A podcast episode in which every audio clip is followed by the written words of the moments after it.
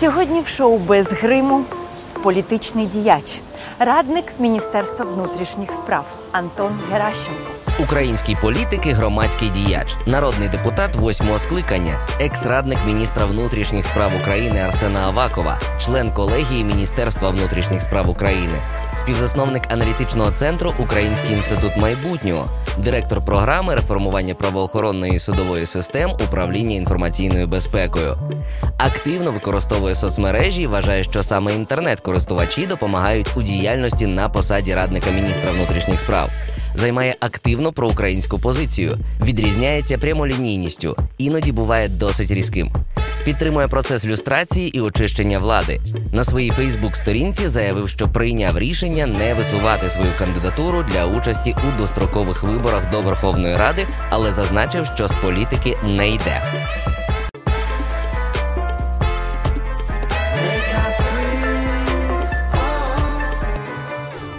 Скажіть трьома словами, який вплив Антон Геращенко зробив на політику України? Ну, трьома словами сказати дуже складно. Е, По-перше, я займався прийняттям хороших, добрих для України законів. По-друге, я контролював, які закони були прийняті, щоб вони втілялися в життя. І третє, там, де я міг, я підштовхував хороших людей, некорумпованих, чесних до органів державної влади. Оці ті три речі, які робив, сподіваюся, буду продовжувати робити далі. Три людини, якими ви захоплюєтесь найбільше. Це прем'єр-міністр Великобританії Уінстон Черчилль, президент Франції Шарль де Голь і прем'єр-міністр Великобританії Маргарет Тетчер. Я е, досконально знаю біографію. Постійно, якщо з'являються нові книжки про їх життя, я їх читаю, перечитую і беру з їх життя ті е, факти, які хочу використовувати в Україні. Той, хто добре знає історію, той може добре проєктувати майбутнє. Українців е, серед цього списку нема. Ну, ви спросили три, якщо б спросили б п'ять, я б ще сказав, що я е, вважаю дуже визначною постать гетьмана Скоропадського, людина, яка вісім місяців керувала Україною у 18-му році і намагалася побудувати незалежну Україну. Я би сказав е, і провів би приклади, наприклад, Євгена Коновальця, е, керівника Української повстанської армії, який робив дуже багато для того, щоб е, Україна стала незалежною і загинув е, смертю героя від рук радянських шпигунів. Тому в мене багато історичних постатей, але найбільш три визначні, які мені керуюся, я назвав. Ви були радником міністра внутрішніх справ України. Радник взагалі за щось відповідає? Е, Відповідає за якість тих порад, яких я надавав і надаю Арсену Борисовичу Авакову. Я працюю з ним вже 15 років в одній команді, і судячи по тому, що ми працюємо вже 15 років, то мої е, поради е, йому бувають корисні. Перша асоціація з прізвищем Янукович. Бандит, покидьок, який послугував причиною війни, і завдяки діям якого загинуло вже більше 10 тисяч людей. Яке блюдо допомагає вам позбутися стресу? Знаєте, я дуже полюбляю м'ясо у всіх його виробах. Е, Я тому, якщо хочу е, стресу позбутися, з'їм якусь е, вкусненьку ковбаску або е, стейк. Стейк. Да. За всі часи України хто був найкращим слугою народу? Ви знаєте, досі поки що не було такого президента, який би дійсно виражав би інтереси народу. Можливо, їм стане Володимир Зеленський. Чому ми його поважаємо? Так. Ви колись просили автограф? Іноді, але більше з поваги до того, хто презентував ту чи іншу книжку. Я не є е, Фанатом фанатом автографів, Мгм. таке інше, але іноді, е, будучи в мейнстрімі, я беру автографи у тих людей. Наприклад, останнім часом я брав автограф за останні пару років е, у Володимира Гарбуліна, наприклад. Якби зробити дрім тім української політики за всі часи, хто був би президент, спікер та прем'єр-міністр? Ох, складні ви питання задаєте. Дуже складні. Е, Знаєте, я думаю, що президентом хай спробує бути Володимир Зеленський, тому що ми ще не знаємо, яким він міг би бути президентом. Так. А в яким були всі інші, ми вже знаємо. І результати нам відомі. Результати дуже негативні для нашої країни в цілому. Щодо прем'єр-міністра, то думаю, що прем'єр-міністром для кризи найкращим був Арсеній Яценюк. Прем'єр-міністром для стабільного розвитку у нас ще не було прем'єр-міністрів, які б працювали в умовах стабільного розвитку і підтримки президента. Завжди всі часи це був постійний конфлікт між прем'єром та президентом, яким були не були б їх прізвища. Тому я бажаю пану Зеленському, щоб він е, знайшов е, таку компромісну фігуру прем'єра, щоб він не- не конфліктував, а разом розвивали Україну. Щодо голови Верховної Ради, то я не всіх голів Верховної Ради знав, хто був з 91-го року, але кажуть, що найбільш демократичним, найбільш е, е, тих, хто поважав е, думку депутатів, був Іван Степанович Плющ, нині покійний.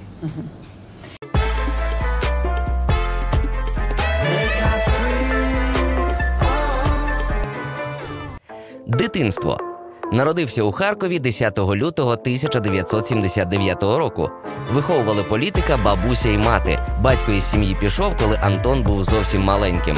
Завдяки старанням мами хлопчик добре вчився в одній із харківських гімназій, а після її закінчення вступив до економічного виша Харкова. Навчальний заклад закінчив за фахом економіка на підприємствах. Трохи пізніше закінчив Одеський гуманітарно-економічний інститут. У віці 20 років почав працювати в акціонерному товаристві Харків Обленерго економістом.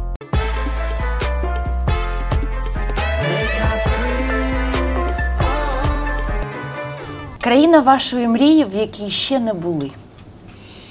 Я можу сказати про ті країни, е, в яких я хотів би навчатися і навчаюся. Це Мгм. приклад Норвегії, яка невеличка, але вміє бути найкращою країною для проживання для людей. Е, Думаю, що це Канада. Там я ще не був, але хочу Мгм. побувати.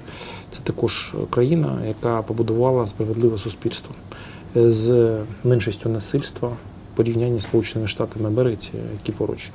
Тому Канада, я думаю, так. Якщо була можливість обрати, які три речі ви взяли з собою на безлюдний острів?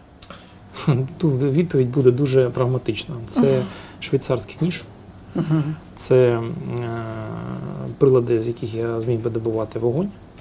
І я думаю, що це топор для того, щоб побудувати плод. Хто був для вас прикладом у дитинстві? Мій дідусь. Мій дідусь він е, заміняв мені батько, тому що я виріс без батька. Мій дідусь був заслужений енергетик Радянського Союзу. Він керував величезним підприємством, яке ремонтувало електростанції Харківенергоремонт.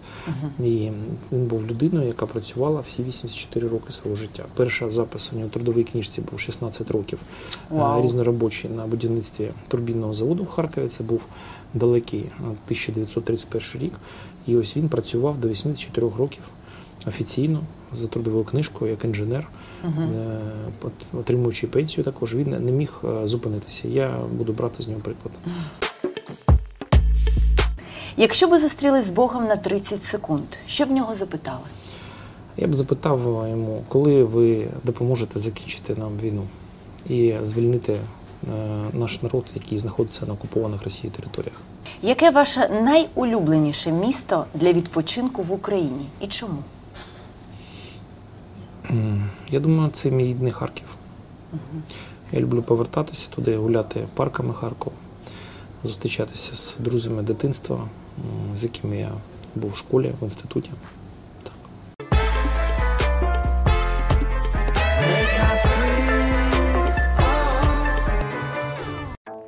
Досягнення. Співавтор низки законів і законопроєктів. Зокрема, 29 січня 2015 року разом із позафракційним народним депутатом Борисом Філатовим зареєстрував проект закону про впровадження кримінальної відповідальності за публічні заклики до ухилення від мобілізації. Вніс ініціативу законопроекту, який передбачає кримінальне покарання за організацію проплачених мітингів. Заведення фейкових кримінальних справ та рішення Басманного суду Москви про оголошення його у розшук розцінює як свого роду нагороду і високу оцінку боротьби за інтереси України. Схуд більше ніж на 40 кілограмів і почав регулярно займатися спортом, довівши, що правильне харчування та фізичні навантаження можуть покращити не тільки вигляд, а й самопочуття.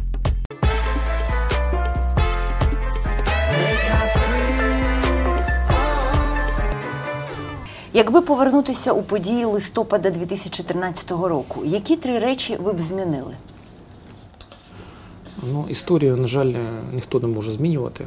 Як казав поет Чингіз Айтматов, е, времена не вибирають, в них живуть і вмирають. Тому я був безпосереднім учасником е, тих подій, які були на Майдані. Я був особисто знайомий з першою жертвою Януковича Сергієм Негаяном. І я можу сказати, що для мене все те, що було взимку 13-14 років, не пройшло безслідно. Я вважаю, що всі, хто був на Майдані, повинні разом працювати, щоб ніколи не повторилося насильство, кровопролиття на е, вулицях Києва, і щоб країна вийшла більш сильною після тих пережитих уроків.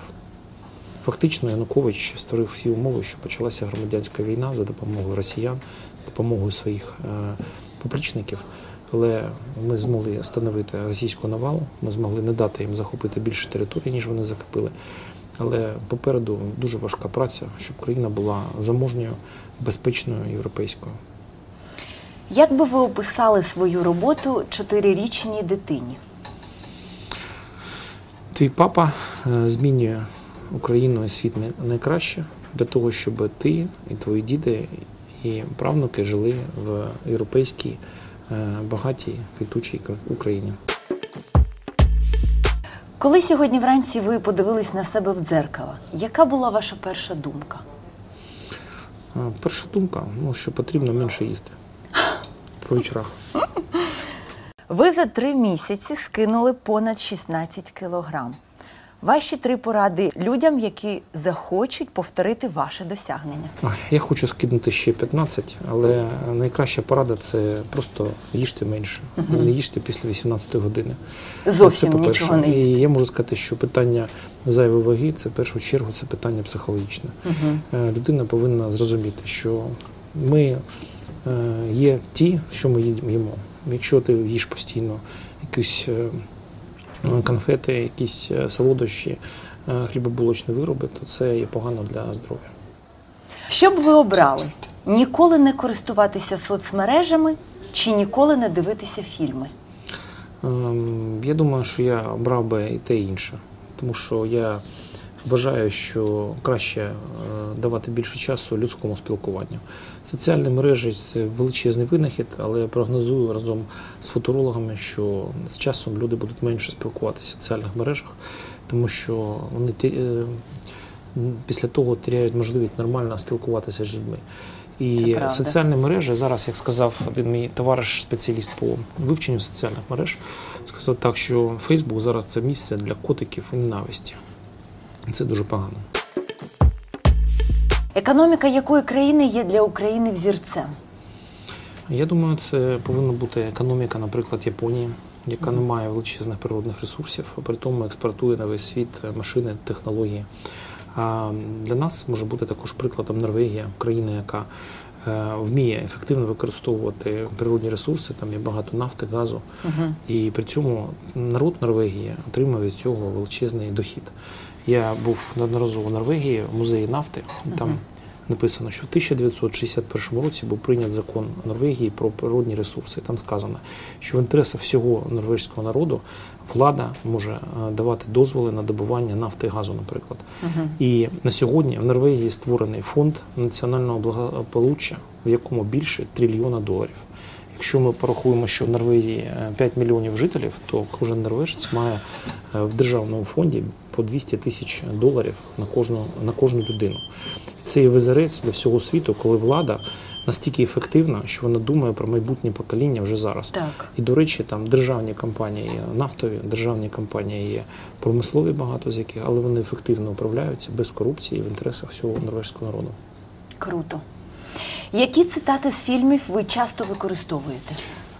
Вор должен сидеть в тюрьме. Раз. Очень много цита- цитат використовую з фільму «17 мгновений весны». А, Например, цитату Мюллера «Никому верить нельзя, мне верить можно». Якої звички хотілося б позбутися? Хочу ще менше читати інтернет, ніж зараз. Якого кольору був би хамелеон, якщо потрапив би на засідання Верховної Ради? Е, Сіра бура малінова. Що позитивного встиг зробити Зеленський як президент? Ну, По-перше, це перший президент України, який не має жодних ознаків корупції на сьогодні. Я хотів би, щоб він залишався чесною, порядною людиною, такою, як його герой у фільмі Слуга народу. Е, вчитель історії Глобородька. Оце ми, головне, що я хочу від Зеленського. А друге, хай оточує себе професіоналами, чесними, порядними людьми, які будуть укріплювати нашу країну. А що б ви зробили перш за все на місці Зеленського? Розпустив би Верховну Раду.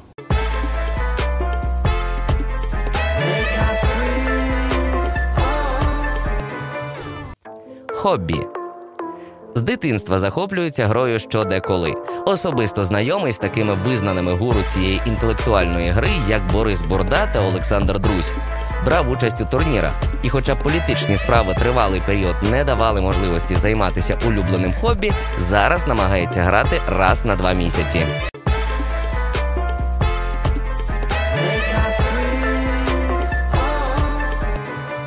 Якщо б ви мали ще одне життя, яке хобі ви б зробили своєю професією? Е, знаєте, я нещодавно задумався, хто що колекціонує. Хтось почтові марки, хтось колекціонує там гроші, а я колекціоную людей. Я дуже полюбляю е, спілкуватися з людьми, дружити.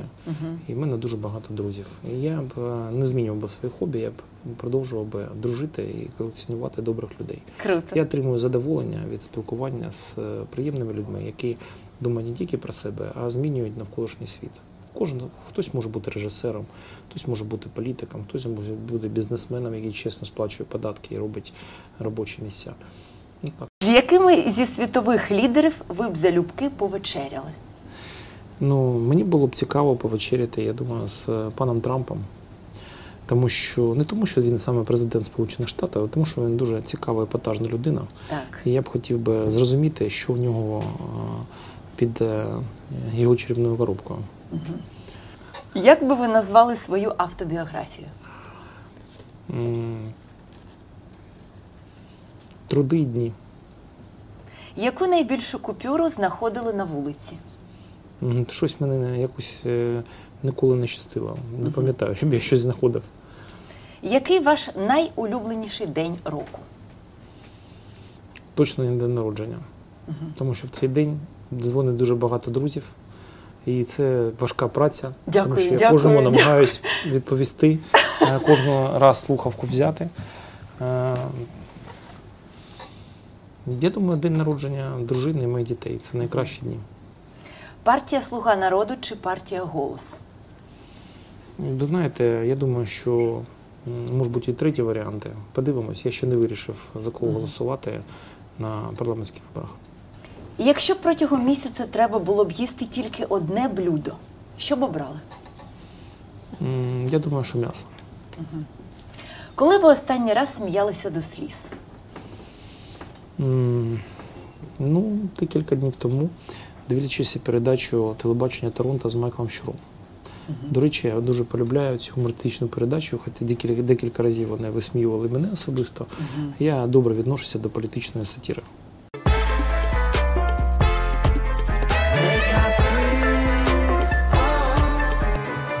Родина. Вдруге одружений. Зі своєю нинішньою дружиною Олесою познайомився восени 2008-го у Вашингтоні, де вона була куратором програми з обміну. Тоді вони обмінялися лише телефонами, а одружилися у 2014-му, коли, за словами Антона Геращенка, він зрозумів, що пора щось змінювати у своєму житті і запропонував коханій руку і серце. Олеся Геращенко конфліктолог, міжнародний дипломат і візуальна поетеса. Нещодавно вона провела виставку своїх фотознімків, які поєднала з картинами Казимира Малевича. А ще виступила експертом з питань агресії у школах. У 2016 році у пари народилась дочка Поліна.